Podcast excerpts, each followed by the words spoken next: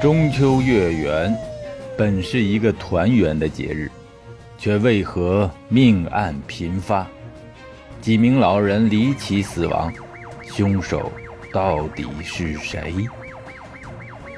究竟是什么样的仇恨，能埋藏心底几十年？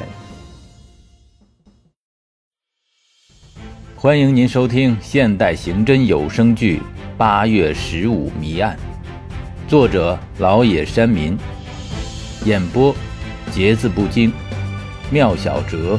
才起，一只张有才，深蓝公子，豆豆和姥姥。第一集。喂，你好，这里是刑警队。一百多平米的空间，挤满了各类办公桌。好好回答问题。桌上案卷铺陈，二十余名警员在办公，有人在接受询问。有人进进出出，电话铃声此起彼伏。紧邻大办公室的是队长办，办公桌上摆着一张赵宇着警服的相框照片烟灰缸里满是烟头，有几个烟头掉到了烟灰缸外。大办公室内，刑警副大队长鲁晨在接听电话。喂，这里是刑警队。对对，行行行，我不管你什么关系，说事儿吧。你什么意思啊？刑警小钱在询问一名秃顶的男当事人。现场录像显示，作案人是秃顶。秃顶的人多了，庙里的和尚都是。哎，你急啥？我又没说就是你，我是说录像显示。我家没录像，我不知道秃顶啥样。而栾凤正在询问一名黑瘦的令人吃惊的青年女人。女人情绪激动地说：“我被强奸了！你们还在这没完没了的问，赶快去抓他呀！我来的时候他还在那装模作样的画图。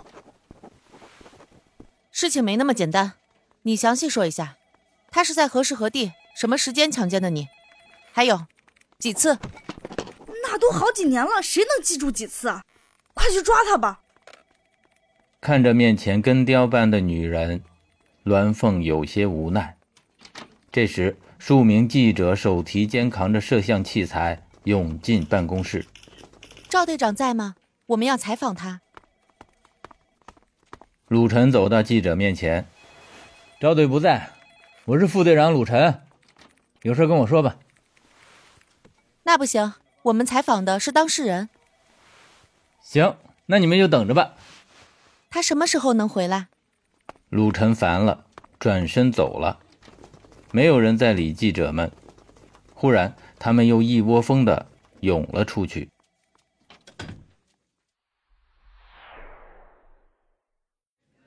数名警员在手术室外焦急的等待。门开了，几名医务人员走出来。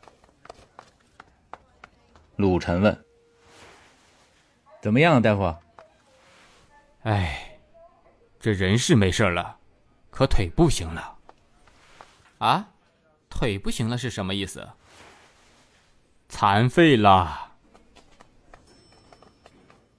众医生离去，警员们茫然的看着他们走去的背影。几个月后。赵宇坐在局长办公室的沙发上，旁边放着一只拐杖。局党委研究了几次，很慎重啊。你这种情况确实已经不适合再工作了。不过这次车祸是因公致残，所以你退了以后，在待遇上局里会考虑的。赵宇站起来，把拐拄起来，看上去还不太习惯。好好休息吧，人这辈子。不定碰上什么事儿，尤其是干咱们这行的。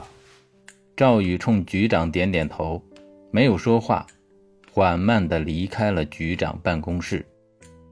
他拄着拐，穿过乱糟糟已无人的大办公室，进入自己以前的办公室。他环顾四周，脸上露出十分留恋的神情。他的目光落在整理的干干净净的办公桌上，他看到，以前摆着自己照片的位置上，现在已经换上了鲁晨的照片。照片中，着休闲装的鲁晨志得意满地看着前方。赵宇表情复杂地环顾了一番四周，然后缓慢地走出去。栾凤站在大办公室的过道中。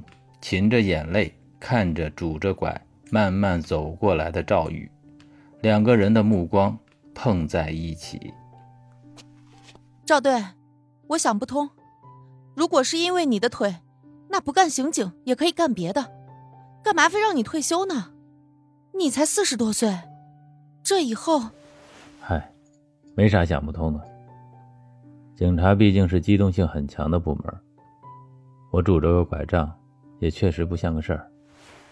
栾凤抹把眼泪道：“嫂子她……嗯，这事就更得往开了想。你说我十九岁当警察，这些年他跟着我也没过过几天消停日子，有时候连春节也回不了家。十几年提心吊胆，别说一个女人了，就是个男人也受不了啊。我现在又成了这个样，哼，让他走吧。”总是我对不起他。现代人嘛，总要有现代人的要求和觉悟。那你以后怎么生活？你还有个七十岁的老母亲。什么日子不是人过的？哼，习惯就好了。你老是这句话，有时候跟犯人都这么说。这句话听着简单，其实也不简单。赵队，这几年我跟着你，确实学到了不少东西，无论是做人还是工作上。以后家里有什么事儿，尽管跟我说，我愿意帮你。